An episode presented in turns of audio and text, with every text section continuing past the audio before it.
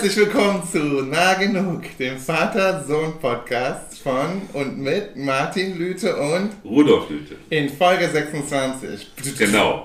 Das war zwei also, du warst aber heute ein ziemliches Theater. Ziemlich, ziemlich Radau. Aber das hat, glaube ich, viel damit zu tun, dass ich gerade wieder, ähm, just mal wieder von so einem Magen-Darm-Virus zurückkomme, also gerade wieder genesen bin und jetzt wahrscheinlich mit etwas zu viel Euphorie in die erste äh, Freizeittätigkeit gehe die, ähm, der ich jetzt nachgehen darf, nämlich ähm, mit dir nochmal eine Folge aufnehmen. Ja, ich freue mich.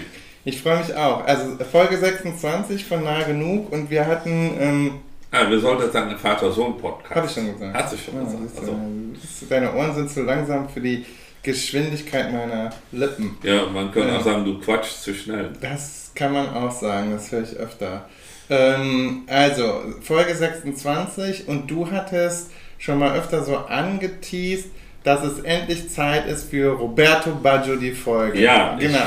Ich, find, ich finde, dass das äh, wird von dir immer wieder so angedeutet, dass das mal behandelt werden sollte.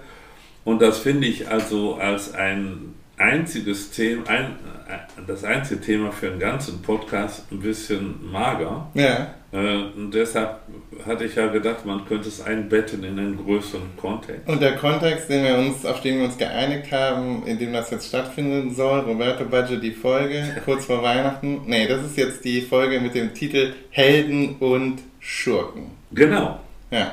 Und ich glaube, äh, erfahrungsgemäß machen wir das ja so, dass wir beide am Anfang mal sagen, was uns so ein bisschen daran interessiert. Und dann kann ich ja gleich mal anfangen damit. Ja, tu das, bin ich Also, Helden und Schurken, ich glaube, wir haben da auch schon mal in einer Folge so ein bisschen drüber geredet. Wenn ich mich nicht total vertue, haben wir ja schon mal so ein bisschen über die Heldenreise geredet, in irgendeinem Kontext. Das kann sein, ja. Ne? Und, ähm, und deshalb klar für mich irgendwie als kulturwissenschaftlich trainierte Person ist es ähm, so ein bisschen natürlich die Frage nach der Funktion von Erzählungen über Helden und Schurken in den jeweiligen Kulturen. Äh, dazu kann man was sagen. Und auch sozusagen, glaube ich, die verschiedenen Arten und Weisen, äh, auf, auf, auf, die das rezipiert wird. Und das war ja, glaube ich, das, was dich auch so dazu ähm, bewegt hat, ähm, mal dieses Thema vorzuschlagen, weil der Eindruck besteht, dass zwischen uns beiden glaube, das ist jetzt nicht repräsentativ für die Generation oder so, der Umgang mit diesen typischen Erzählungen, in denen, äh, nee, mit den Erzählungen, in denen so typische Helden- und Schurkenfiguren auftauchen, sehr unterschiedlich ist. Das glaube ich Also auch. und zwar in dem Sinne, dass ich da sehr viel mehr immersiv bin, also da mich sehr viel mehr reinfühle und du da deine Distanz behältst. Also so diese konventionellen Helden oder sogar die Superhelden oder die die Helden von Science-Fiction-Filmen oder aus dem Märchen oder aus so ähm, Fantasy-Erzählungen und so, das ist dir alles ein bisschen fremd und da hast du den Eindruck, das ist bei mir anders. Und ich glaube, bei mir ist es tatsächlich so, dass das, also das, das stimmt, glaube ich, also das ist so das, die persönliche Dimension, die einen daran interessieren kann. Und dann ist natürlich auch so ein bisschen, finde ich, in so einem intergenerationellen Podcast auch so ein bisschen spannend, weil ich glaube, dass ja oft sozusagen jede Generation auch spezifische Helden hat und oft auch die, glaube ich, die Schurken eher sucht in den Generationen vorher. Also, ah, jetzt wird aber heiter. Ja, jetzt wird heiter, genau. Ja, aber ist ja so. Also ich glaube, wenn man so Leute, äh, die so in meinem mittleren Alter sind, Lebensalter, danach fragt, ob ihre Eltern eher Helden oder Schurken für sie sind, weiß ich nicht, wie das ausgeht. Oder die Generation der Eltern, man kann das ja auch allgemeiner machen. Gut. Ne? Und, äh, und dann gibt es natürlich für mich auch noch Roberto Baggio. Also sozusagen, aber jetzt also nur als ein Beispiel für einen Helden, der jetzt ja nicht in, im, im traditionellen Sinne rein narrativ ist. Natürlich funktioniert Fußball auch über Erzählungen und so. Ähm, und die Erzählung um Roberto Baggio ist, glaube ich, auch das, was sie für mich, also ihn für mich zu so einem quintessentiellen Helden werden lässt. Mhm. Aber, ähm, aber er ist ja natürlich eine reale Figur. Also, eine, also SportlerInnen ja, ja. können ja auch HeldInnen sein. Ja, klar. Also, äh, ah, ja, und natürlich super spannend daran, und das ist sozusagen, glaube ich, so die, wäre eine der ersten Beobachtungen, ist natürlich die Genderung von Helden und Schurken. Ja, ja, dass es mehr männliche Helden gibt als. Äh, Zumindest sozusagen konventionalisiert mhm. und dass die Frauenrolle in diesen Heldenerzählungen oft so eine. Eine Bewundererin. Ja, Bewundererin oder Unterstützerin, Sidekick oder halt. Ähm, oder nur sozusagen romantisches ähm, ne, Gegenbild zu. Mhm. Ja, jetzt muss ich äh, sozusagen meine böse Absicht auf, äh, sozusagen offenlegen.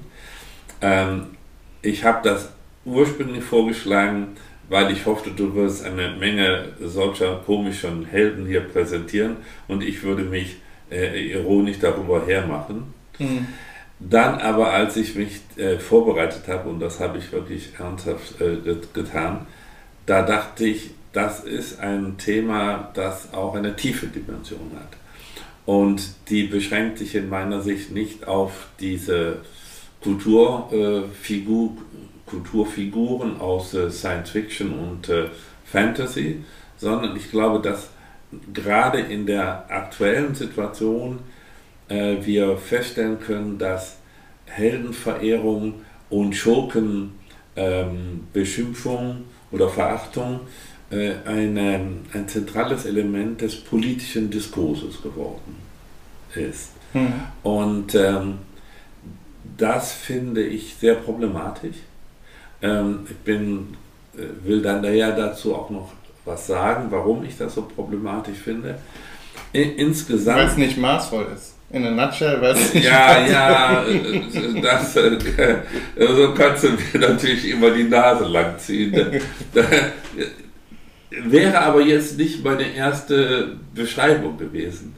Meine erste Beschreibung ist, dass ich ähm, in der Verehrung von Helden ähm, eine Art von, ähm, sagen wir mal, ähm, Trivialisierung von Autoritäten sehe. Mhm. Und ich finde, man muss als moderner, aufgeklärter, mündiger Mensch sehr äh, vorsichtig sein, sehr distanziert sein gegenüber allem, was mit Autoritäten zu tun hat. Mhm. Und ich sehe in bestimmten Formen des politischen und auch anderen Heldentums eine Art Wiederauflebung, ein Wiederaufleben von voraufklärerischen äh, Autoritätsfiguren. Ja? Mhm. Äh, und ich finde, diese Orientierung an, an solchen Figuren problematisch und da will ich äh, gerne was zu sagen. Ansonsten antworte ich jetzt erst einmal pauschal auf den von dir geäußerten Verdacht. Ja, ich bin in gewisser Weise, und das irritiert mich manchmal selber, äh, sehr realitätsfixiert. Mhm. Mir sind ähm, Geschichten, die von Helden und Heldinnen handeln, aber auch von abgrundbösen Schurken, äh, und die in Welten spielen, wo bestimmte soziale und äh, sogar physikalische Gesetze nicht mehr so richtig gelten, äh, völlig fremd. Und dann frage ich mich, brauche ich solche Gegenwelten? Und da muss ich sagen, nee. Und mit, indem ich diese Gegenwelten nicht brauche, brauche ich auch diese Helden und diese Schurken nicht. Mhm. Aber ich stelle fest, und das ist jetzt ein Grund, warum ich da mit dir drüber sprechen will, dass das eine, eine große, ein, ein großer Kulturbereich ist, der insbesondere, aber nicht ausschließlich, aber insbesondere in der jüngeren Generation oder sagen wir mal in der mittleren Generation mhm. äh, eine, eine große äh, Bedeutung hat. Also es gibt ja sehr viele äh, Fantasy-Produkte und sehr viele ähm, äh, ja, wie heißt das dann noch, Mysteries oder so mhm. etwas, die für mich irgendwie in den Bereich Kinderkram mhm. äh, abgestempelt sind und bei dir offenbar nicht. Mhm. Ja, ist interessant. Ja, ich finde das ja, ich meine, wir haben ja schon privat uns öfter mal drüber unterhalten. Ich finde das so eine interessante, ähm, ihr habt das ja beide, also, ähm, und, äh, also sowohl du als auch die, die Mama dass ihr so, also dass ihr so ein Realismus, er hat so ein, so ein weirdes, äh, so ein weirdes Verständnis von realistischem Erzählen, meiner Meinung nach, ja. Und deshalb, du bist provokant hier. Ja, ich weiß, aber also es ist ja immer, also es ist ja auch so interessant, deshalb könnt ihr auch so nicht so viel mit postmoderner Literatur anfangen oder so sagen wir mal mit so post, dezidiert postmodernistischen Texten, ne? wo ihr dann am Ende von dem Buch steht und dann habt ihr irgendwie nicht das Gefühl, da hat jetzt jemand eine Geschichte erzählt, die ist realistisch und da hat A nach B geführt und B nach C und C nach D und so. Ähm, und äh, das ist mir schon öfter aufgefallen, was mir immer wieder auffällt bei der bei der Mutter, also wir haben jetzt ja gerade auch über diesen neuen Bas Luhrmann, hatte ich ja diesen Elvis-Film mal ja. erzählt, weil ich den jetzt so ansatzweise mal geguckt habe, äh, aus Seminarvorbereitungsgründen auch. Und ist ja irgendwie toll und so, aber ich gucke den halt ganz anders als die Mutter. Die Mutter war dann immer, sie redet dann, das geht ganz schnell bei ihr, sie redet dann über diese Figur der Mutter in diesem fiktionalen Film halt, als sei das die Mutter sozusagen, sie sagt dann, und diese, und diese Mutter. Und man merkt halt ganz genau, das ist halt, als würde die, über, als würde die Mutter über ihre Nachbarin reden. Ne? Und das ist halt für mich dann so, ja, weil da natürlich, da, da finden Fiktionalisierungsprozesse statt, die ihr aber nach wie vor für realistisch haltet. Und da würde ich dann immer sagen, das ist schon auch, das könnte man auch eine Form von naiver Rezeption nennen, weil natürlich Filme trotzdem ganz, ganz viel erzählen und sozusagen auch, ähm, ja, und so ideologisch einem mit auf den Weg geben in den Fiktionalisierungsprozessen und in den Ästhetisierungsprozessen, ähm, die das eben, das ist dann eben nicht einfach sozusagen wie die Quellen einer, äh, einer autobiografischen oder eines biografischen Textes lesen, so. Ja, ja. Ne? Und selbst das ist, also und über Autobiografie und so ist super viel geschrieben worden, ne? Das, oder ne, Autofiktion und so, das sind alles super komplizierte Genres und ich glaube, mit dieser einfachen Gegenüberstellung äh, die du ja auch so schon angesprochen hast, mit da gelten dann physikalische Gesetze nicht oder es gibt eben Leute, die haben Superkräfte oder irgendwie sowas oder die sind, ganz oft ist es ja so der Topos, die sind die, der Auserwählte oder die Auserwählten oder sowas und haben halt schicksalhaft irgendwas mitbekommen. Damit könnte dann nichts was, äh, nichts mehr mit anfangen irgendwie. Dabei sind die Texte ja also ich rezipiere die und die allermeisten Leute rezipieren die ja auch so irgendwie metaphorisch oder figurativ oder allegorisch oder sowas. Ne? Die, die Texte erzählen ja trotzdem ähm, oder behandeln ja trotzdem ähm, Pro Probleme, die man allegorisch ja auch, ähm, also mit denen man sich identifizieren kann, auch wenn man jetzt selber keine Superkräfte hat und fliegen kann. Ne? Also da hört ja die Relevanz dieser Texte nicht auf. Und das ist, glaube ich, so eine interessante, sind wir, da, ja, da, da haben wir, das ist einfach eine Frage von Präferenzen, glaube ich, und Geschmäckern. Und es ist für mich nur immer wieder frappierend, weil man, wie gesagt, bei diesen Biopics ist es für mich immer das Paradebeispiel, wie die Mutter dann, die ja auch super viele Texte liest und sehr belesen ist, eine super schlaue Frau, dann, dann pendelt diese Erzählung über die Texte wirklich so zwischen als hätte man dann so quasi durch ein Schlüsselloch äh, in das Leben realistisch äh, und wahrhaftig existierender Personen geguckt. Und das ist für mich dann immer interessant. Ne? Ja, pass auf, also möchte ich gerne was zu sagen. Mhm. Also äh, man müsste ja eigentlich die Mutter jetzt äh, äh Rein, dann, äh, sitzt, dazu ranhören, ob, sie, ob sie sich da richtig beschrieben fühlt. Ähm, also, Klar wissen auch wir, dass es einen Unterschied zwischen Fiktion und Realität gibt. Klar, ja? nee, keine Frage. Äh, äh, und äh, dennoch, also jetzt spreche ich mal nur für mich und ich denke, ein Teil dessen, was ich jetzt sagen werde, würde auch die Ursula äh, äh, unterschreiben. Äh, dennoch finden wir Filme in dem Maße interessanter, wie sie uns unmittelbar einen, einen Bezug zur erlebbaren Wirklichkeit äh, äh, anbieten. Und äh, für, jetzt rede ich nur für mich. Mhm. Ja? Für mich ist das so, ich finde die normale Wirklichkeit mhm. so spannend, so vielfältig, mhm. so aufregend, so undurchsichtig und kompliziert, dass ich keinen Bedarf habe, äh, noch weitere Welten zu haben. Mhm. Mir genügt als ähm, Untersuchungs- und Erlebnisfeld wirklich diese Wirklichkeit.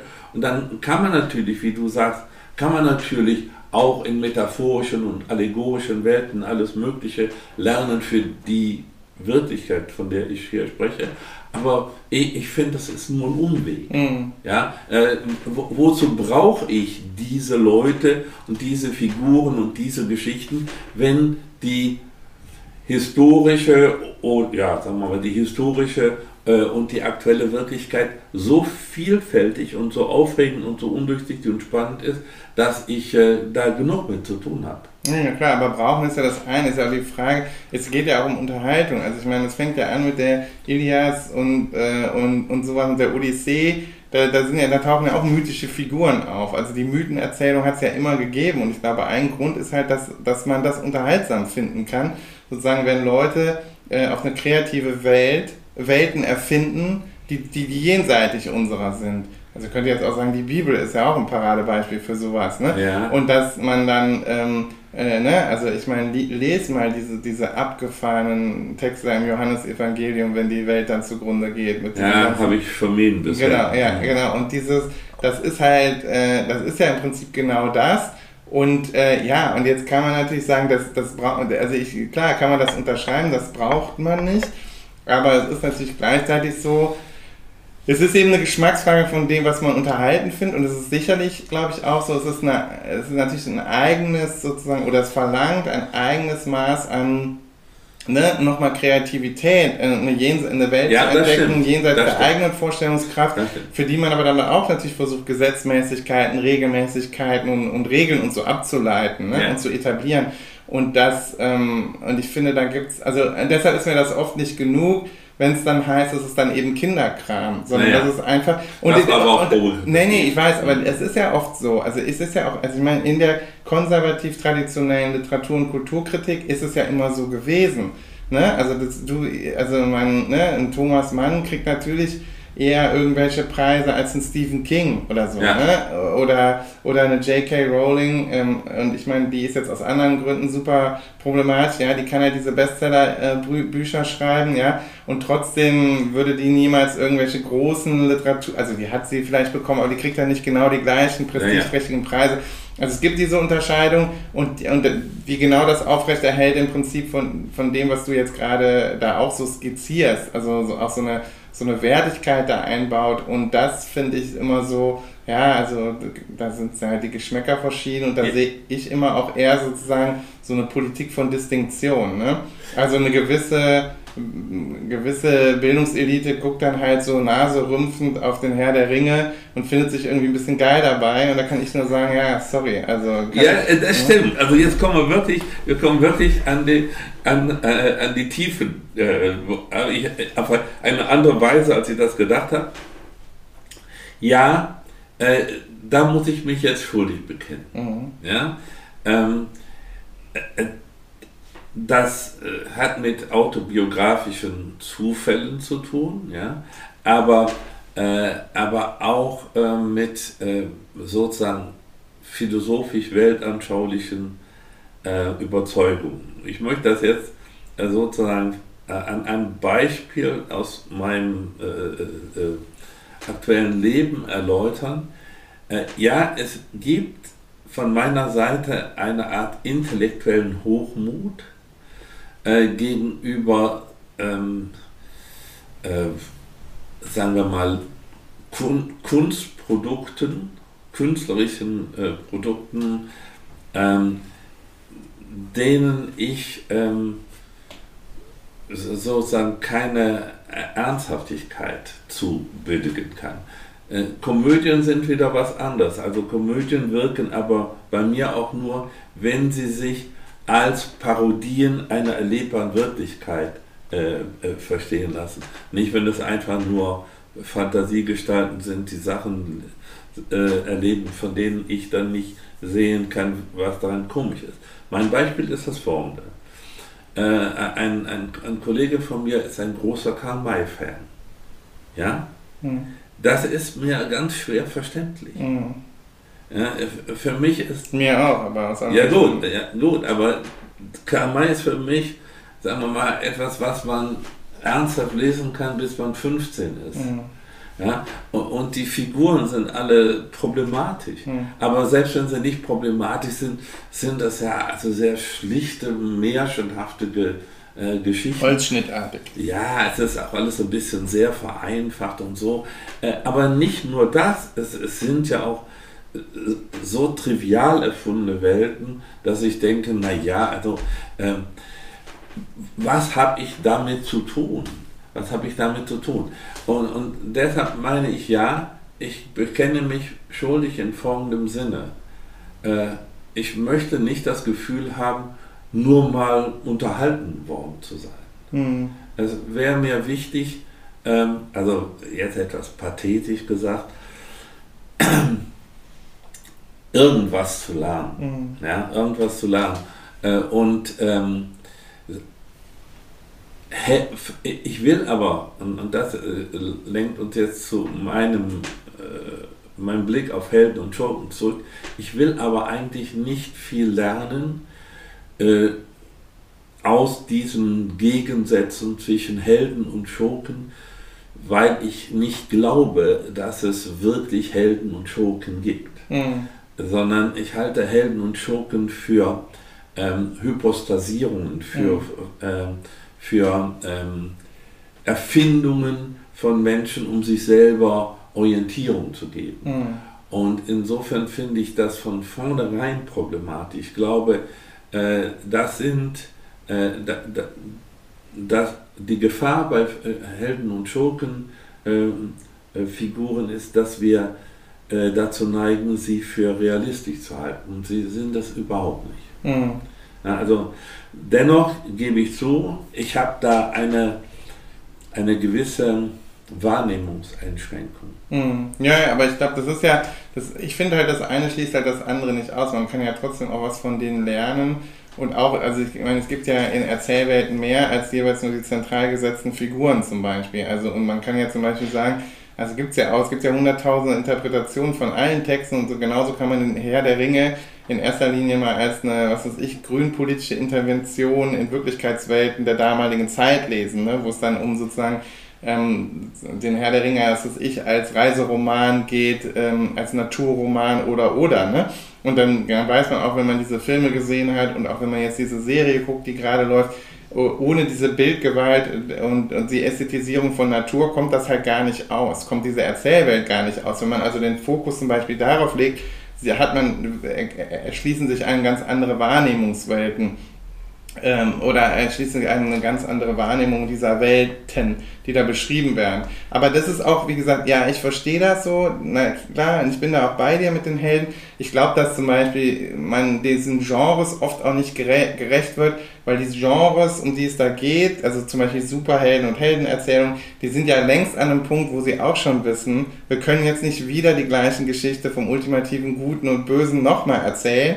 Und deshalb tun sie das zwar, ähm, teilweise sozusagen in diesem delusianischen Sinne, ne, dass sie halt ähm, äh, Repetition, wie heißt es, with a difference, ne, also die Wiederholung mit einer Differenz halt machen, aber gleichzeitig auch ähm, teilweise natürlich schon längst an viel komplexeren Heldenfiguren angekommen sind. Ne? Also der gebrochene Superheld ist, ist längst sozusagen längst zentrales Topos. Ne? Also es mhm. geht immer darum sozusagen, eigentlich in den zeitgenössischen Auseinandersetzungen mit dem Superheldentum zum Beispiel meiner Meinung nach geht es immer darum, ähm, auch sozusagen um die Bürde des Heldseins. Ne? Ja, gut. Das und das ist dann halt schon natürlich eine ganz andere Erzählung von nur äh, sozusagen dem Möglichkeitsraum, durch die Gegend zu fliegen und Leuten auf die, auf die Nase zu hauen.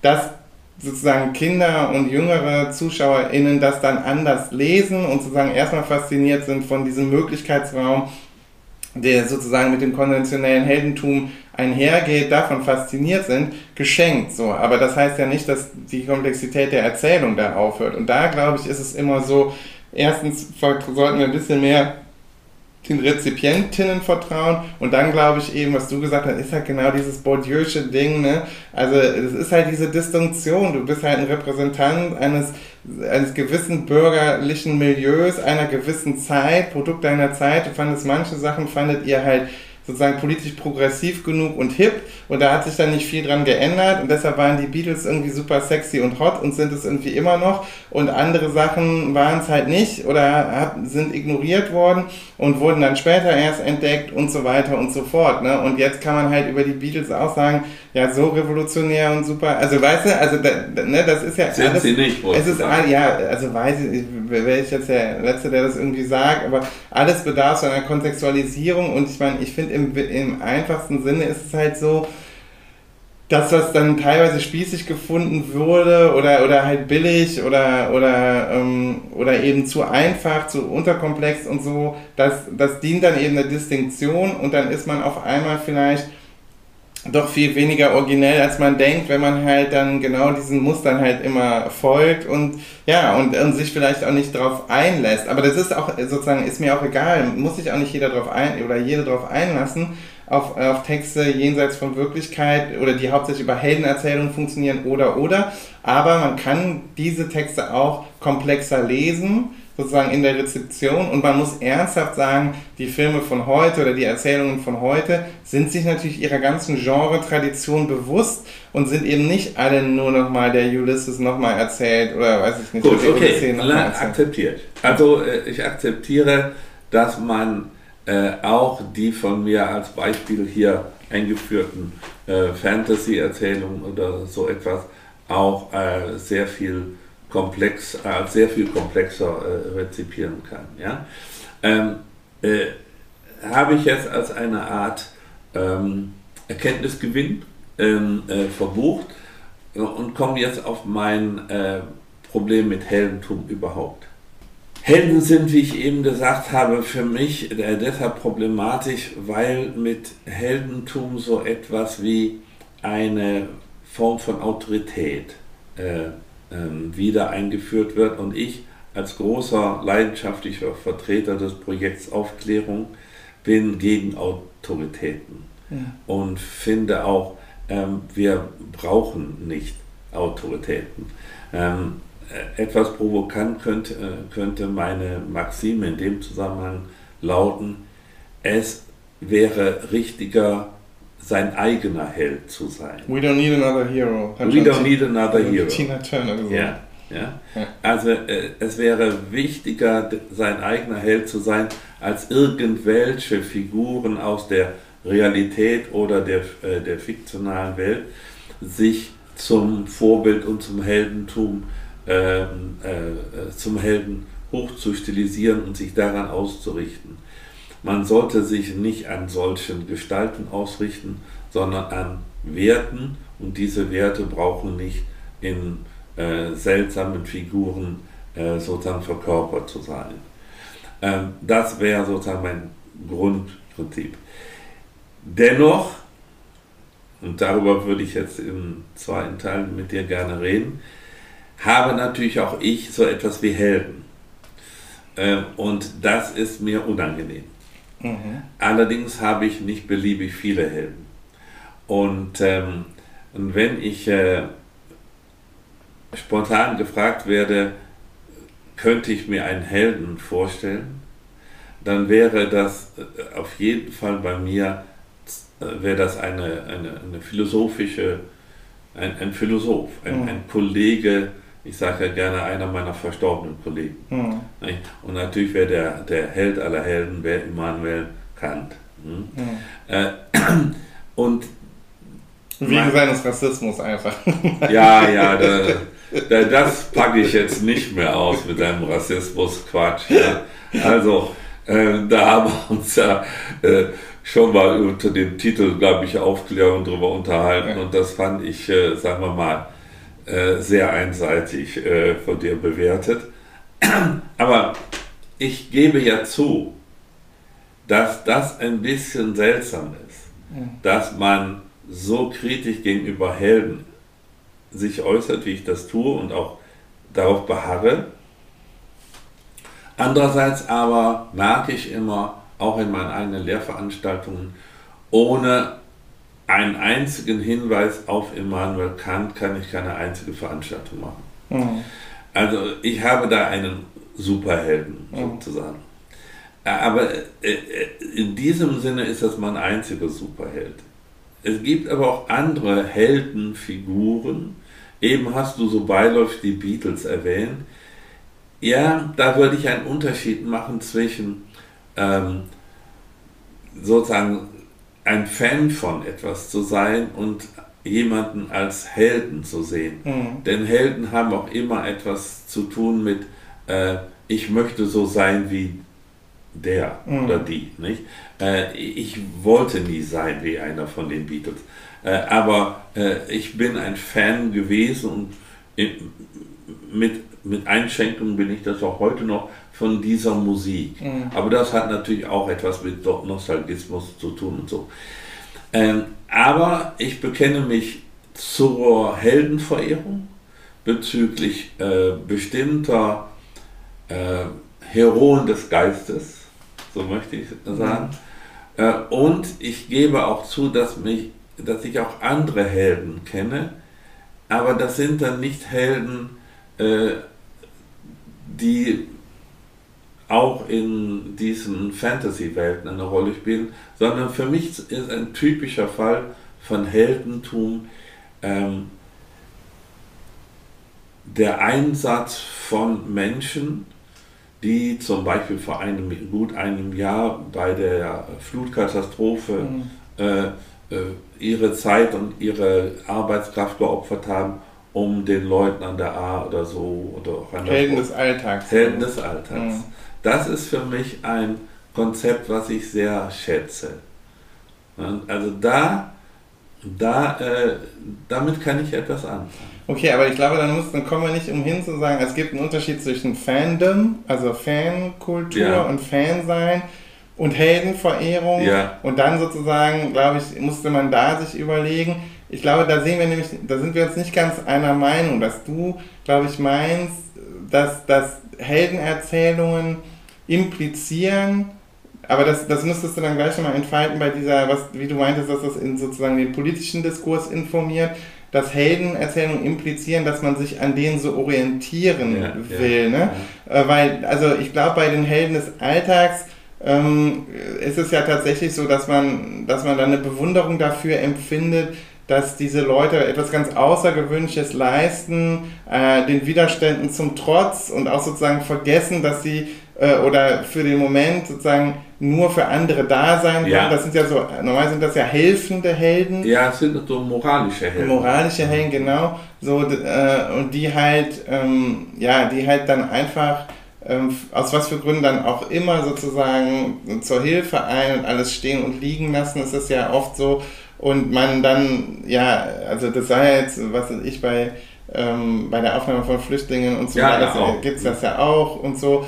Ähm, also es gibt viele Formen von Alltagsheldentum und ja, und das glaube ich, das sind alles so Unterschiede, die man halt da rein, ähm, die man ernst nehmen muss, sozusagen zwischen, da gibt es wahrscheinlich so Dimensionen des Heldentums und, das, und ich glaube, wo, was ich nicht genauso sehe vielleicht bisher wie du oder was du mir noch erklären müsstest, ist halt, ob, also ob du denn meinst, sozusagen in die Figur des Helden äh, ist halt automatisch eingeschrieben, dass man sich an der Heldenfigur orientiert. Dann würde ich nämlich sagen, für viele der Helden die ich so kenne, auch so der erzählten Helden, ne, ähm, gilt das dann schon ja seit langer Zeit gar nicht mehr, weil das Genre eben von Heldenerzählung selbst so, also so self-aware könnte man sagen, ne, ähm, diese eigenen Erzähltradition ist, dass, dass diese Helden immer schon eindeutig als so komplex und gebrochen und kompliziert markiert sind, dass sie sozusagen gar nicht der eigentlichen Orientierung mehr dienen sollen. Also man könnte zum Beispiel an diese ganzen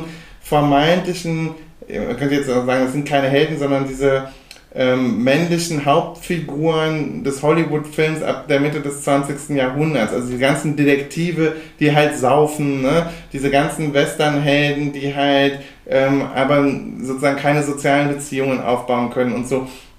Die sind ja alle schon gebrochen. Also da soll ja niemand, da ist ja nicht, glaube ich, die zentrale eingeschriebene Intention, orientiert euch mal bitte alle an Clint Eastwood ne, oder so. Also deshalb, ich glaube, das musstest du mir erklären, inwiefern du meinst, also du, deine Befürchtung ist, dass sozusagen diese Heldenverehrung, die du darin, darin meinst, jetzt feststellen zu können, dass es jetzt vielleicht viele Superheldenfilme gibt oder viel Fantasy oder Science Fiction, dass das unseren politischen Diskurs gerade irgendwie informiert. Nee, oder, äh, äh, genau, das musst du mir nämlich erklären. Ah ja, ja das mache ich dann sofort. Ich ja. will nur äh, noch etwas über Westernhelden gesagt ja. haben.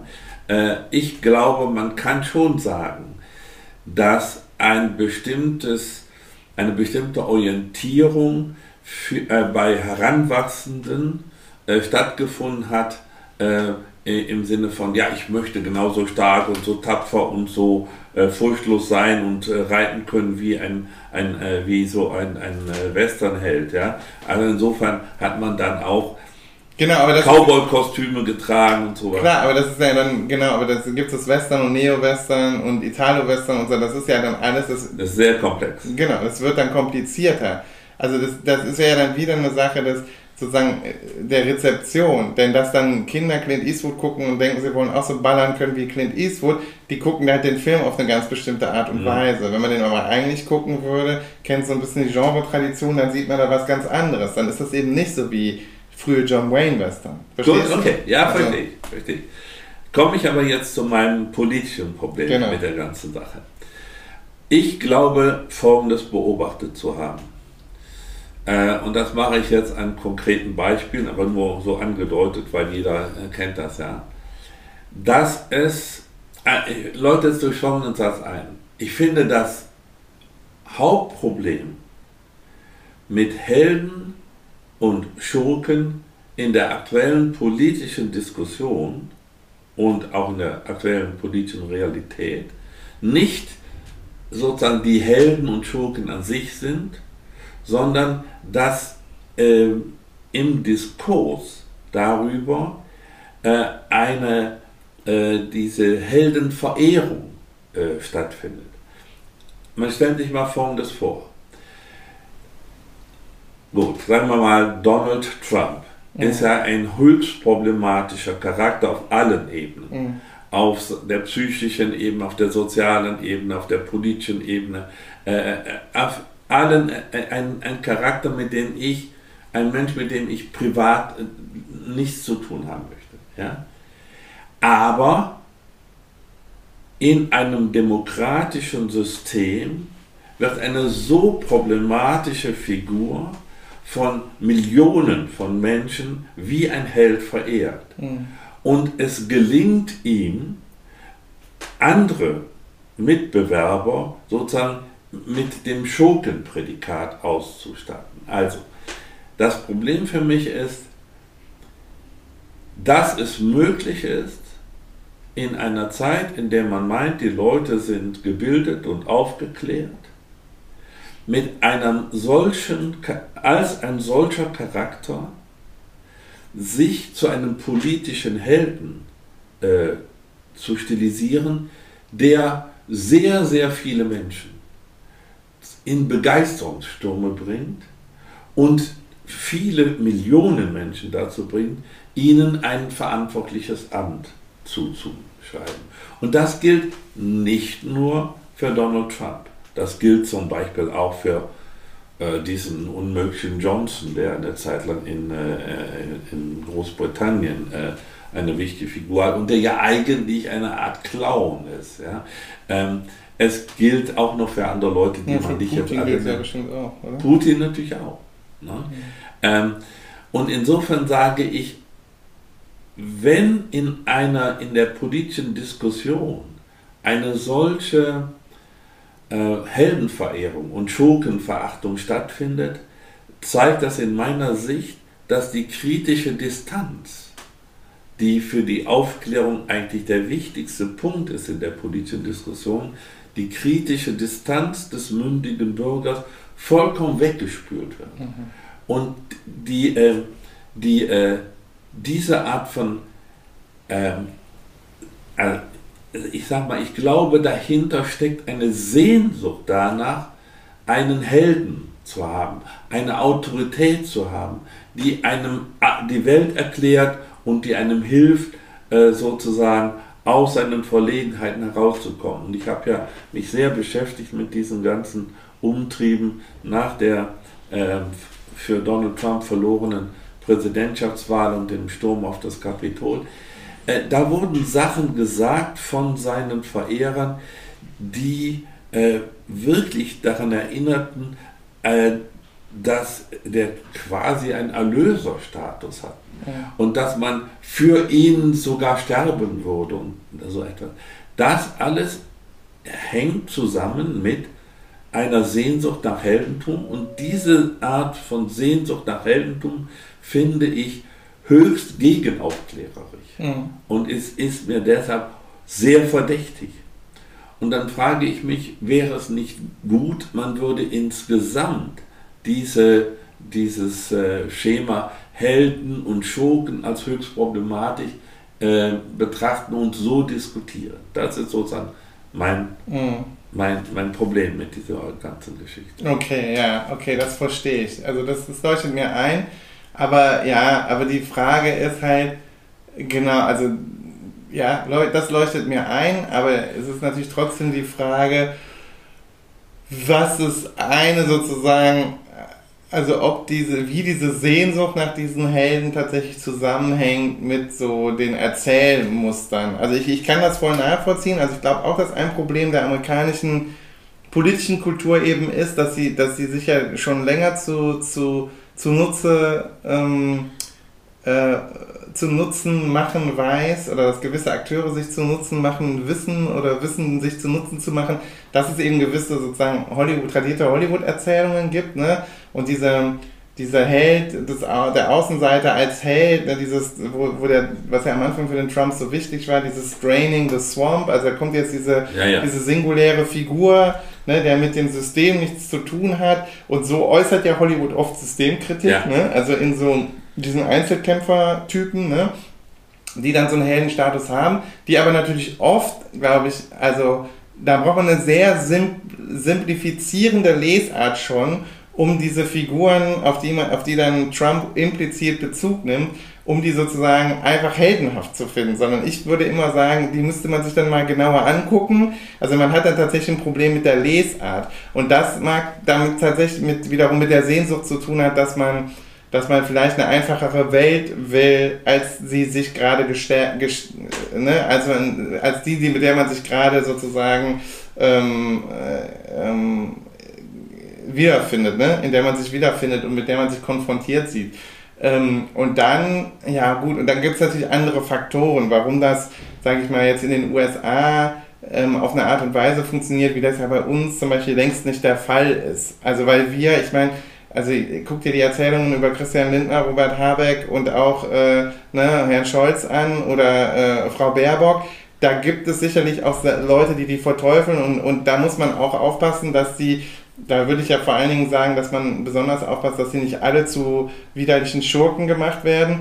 Und gleichzeitig ist es natürlich so, so eine richtige Heldenverehrung, glaube ich, ist nicht unser Problem gerade in, in, in, in deutschen nee, politischen Bei Diskurs. uns nicht, aber in der westlichen Welt gibt es das sehr Gibt hoch. es das schon? Ich sage auch nicht, dass es so ist. Und ich, ich glaube, dass es natürlich immer, ähm, dass diese, das Problem der Vereinfachungen dieser Erzählungen, das, das, das gibt es immer. Ne? Aber ich frage mich tatsächlich, ob das sehr viel damit zu tun hat, dass es sozusagen, also wie sich das zu anderen Heldenerzählungen verhält, ja. oder ob es nicht einfach äh, viel damit zu tun hat, dass Vereinfachung und, ähm, und sozusagen, und auch so, übrigens affektive Vereinfachung, dass man jemanden entweder super geil und uneingeschränkt geil finden will oder gut oder halt verteufeln will, ne? dass das nicht tatsächlich die Orientierung in der Welt halt einfacher macht, ein Stück ja. weit. Ne? Ah, also äh, gut, äh, das kann ich aufgreifen. Also mein Hauptproblem äh, mit dieser, äh, mit der, äh, mit dem Verhalten der Massen, sage ich jetzt mal, ähm, kann ich unter den Titel Selbstentlastung bringen. Mhm. Ja? Ich habe folgenden Verdacht. Mündigkeit im Sinne von für sein eigenes Leben und für die Lösung der aktuellen Probleme selbst Verantwortung zu übernehmen, ist anstrengend. Mhm. Man kann sich entlasten, indem man jemanden erfindet oder jemanden, jemanden zustreibt, dass er das alles oder sie das alles erledigen wird. Mhm.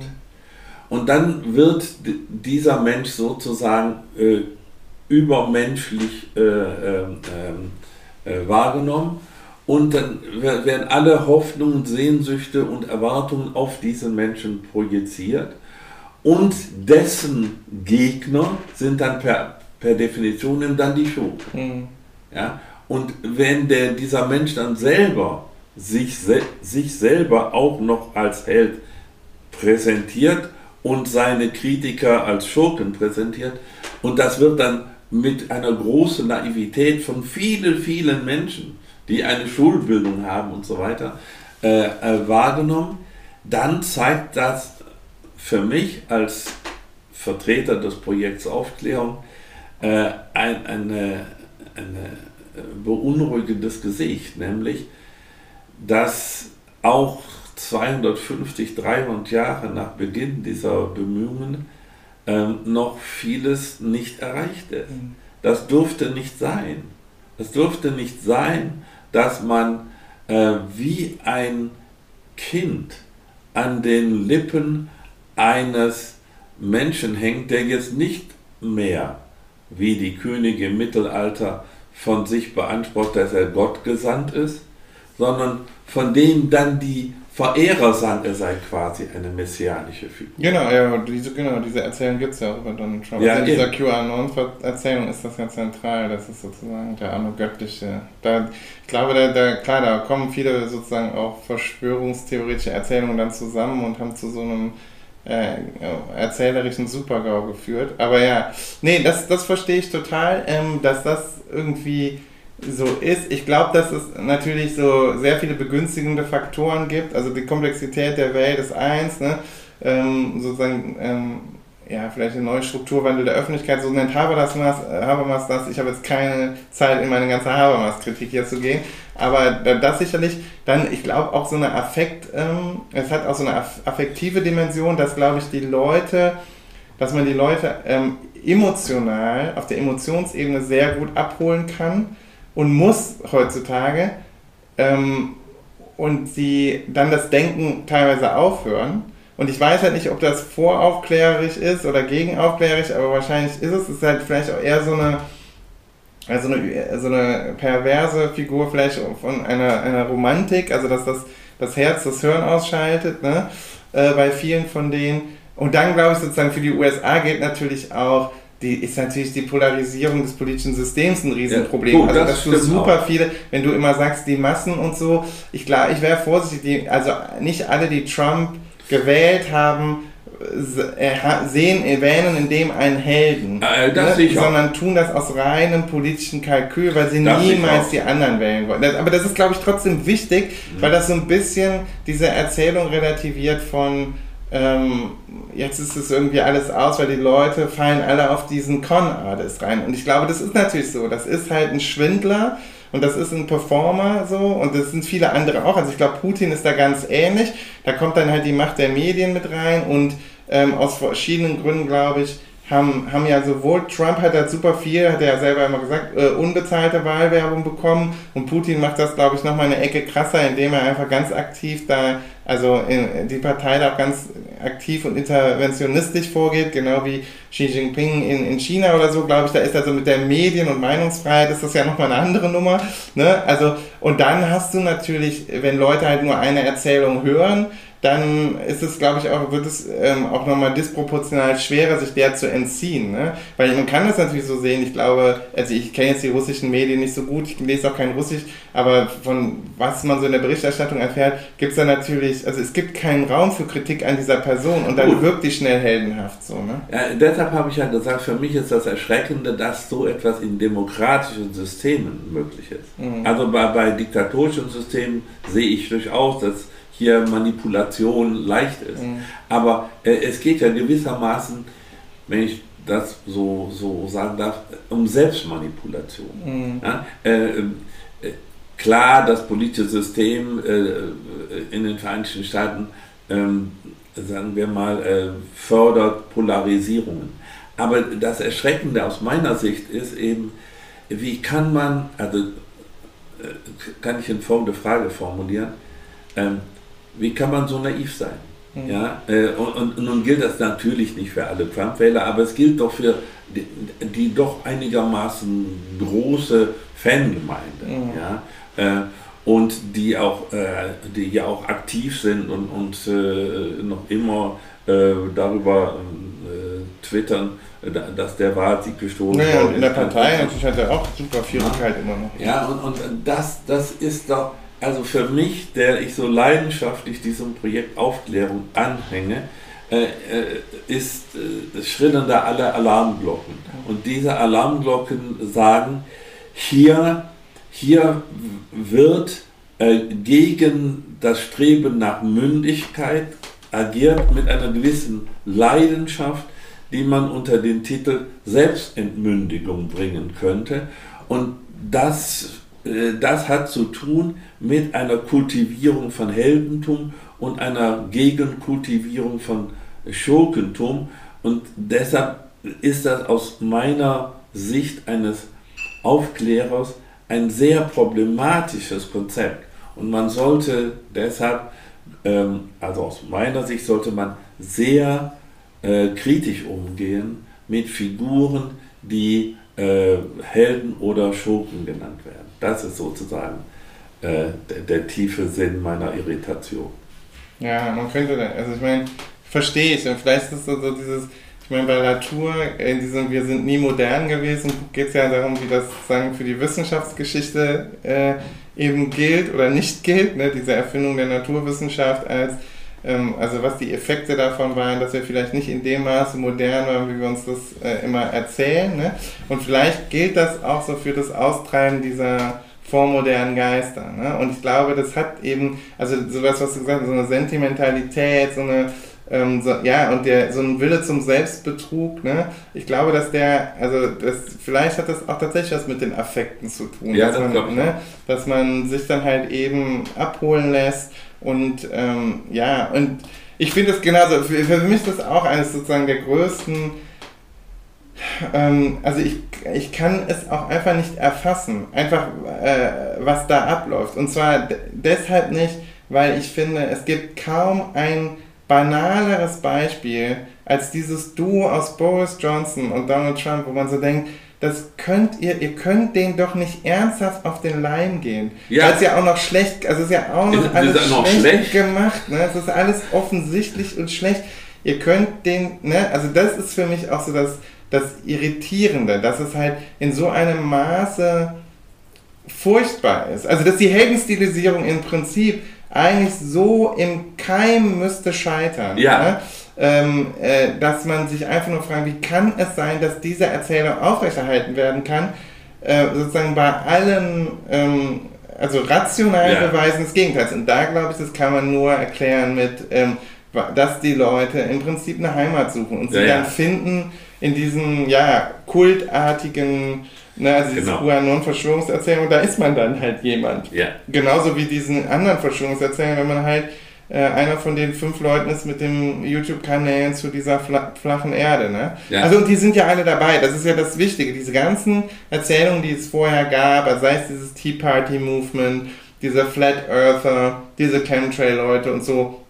Das ist, das ist ja jetzt so eine, das ist ja jetzt diese QAnon-Community im Prinzip geworden. Da gibt es ja Durchlässigkeiten und Genealogien und so.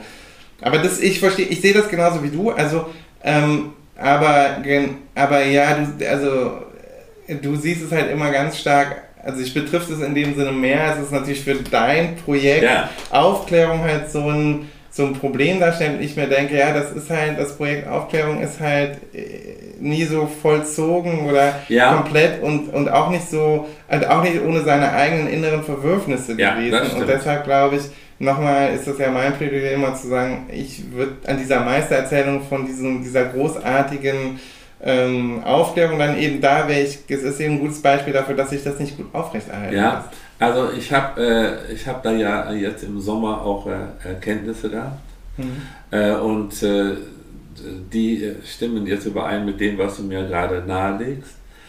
Ähm, ich glaube, man muss realistischerweise Folgendes sagen. Aufklärung und Gegenaufklärung sind zwei Seiten der gleichen Medaille. Mhm. Äh, und das eine ist nicht zu haben ohne das andere.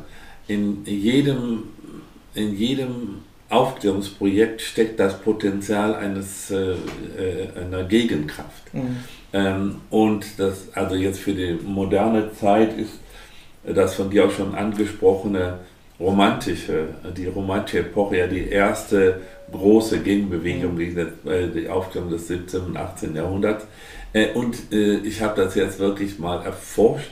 Äh, ja, das ergibt sich gewissermaßen ähm, auf dialektischem Wege. Ja. Also in dem Maße, wie ich Aufklärung betreibe, pro, äh, provoziere ich, ich, auch die Gegenaufklärung. Und insofern kann man sagen, ja, ähm, das, was man linke Politik nennen könnte, und die linke Politik ist in meiner Sicht immer eine, die sich an diesen Aufklärungsidealen orientiert, ja, äh, äh, provoziert immer auch Gegenpolitiken. Mhm. Und deshalb sollte ich mich nicht wundern, äh, dass das auch passiert äh, bezüglich der politischen äh, Dimension. Dennoch finde ich das Maß, und jetzt komme ich jetzt tatsächlich auf mein Lieblingsthema zurück, ja, das Maß, in dem das jetzt in der westlichen demokratischen Welt ähm, erlebbar geworden ist, erschreckend. Ja, also dass es immer mal wieder auch Einbrüche gibt in, die, in der Verwirklichung des Projekts. Damit hat man ja gerechnet. Ja. Aber dass es jetzt solche äh, drastischen Ausmaße angenommen hat, das ist schon ein bisschen, ich will nicht sagen entmutigend, aber doch ernüchternd.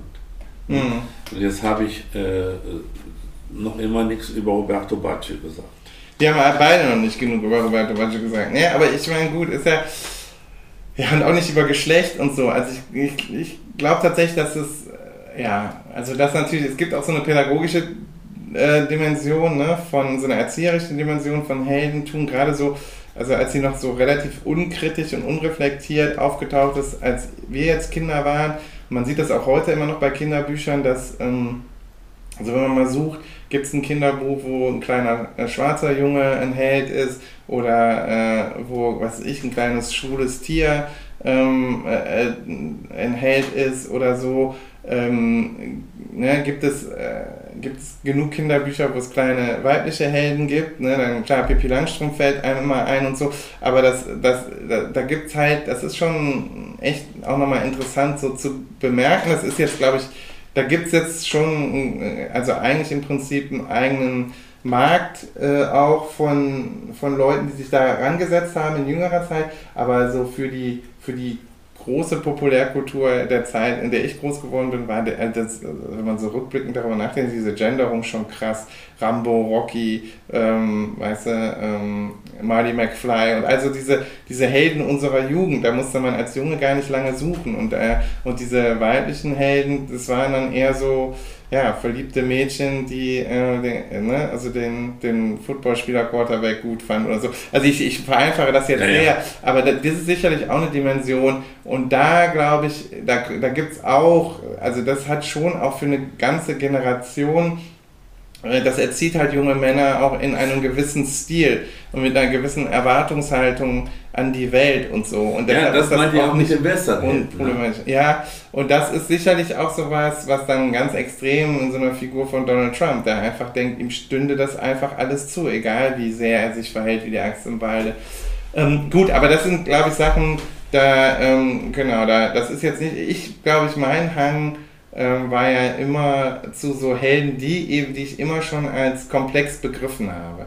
Und das fand ich eben auch das Besondere bei Roberto Baggio, weil er ja schon eben, also er teilte meine Leidensgeschichte mit der Knieverletzung und dann aber die Konversion ne, im katholischen Italien konvertiert er dann zum Buddhismus und ist dann halt Buddhist und verschießt dann auch noch sozusagen im besten buddhistischen Stil ne, den, äh, den finalen Elfmeter. Ja gut, das ist ja sozusagen dann noch äh, der, der, der, Held, der Held wird erst dann, dann zum wirklichen Held, wenn er auch noch ein tragischer Held ist. Er ein tragischer Held. So ist das eben bei Baggio äh, für mich auch immer gewesen und ähm, ja, also deshalb, genau, und ja, und alles andere glaube ich, da, da ja, da, da gehe ich schon auch mit einer Distanz, also, also mit so einer, äh, mit so einer, äh, mit einer Distanz zwischen mir und Text einfach äh, an diese Helden ran. Also es ist halt nie so, dass ich, dass ich das Gefühl habe, äh, so willst du sein oder so bist du oder so wärst du besser.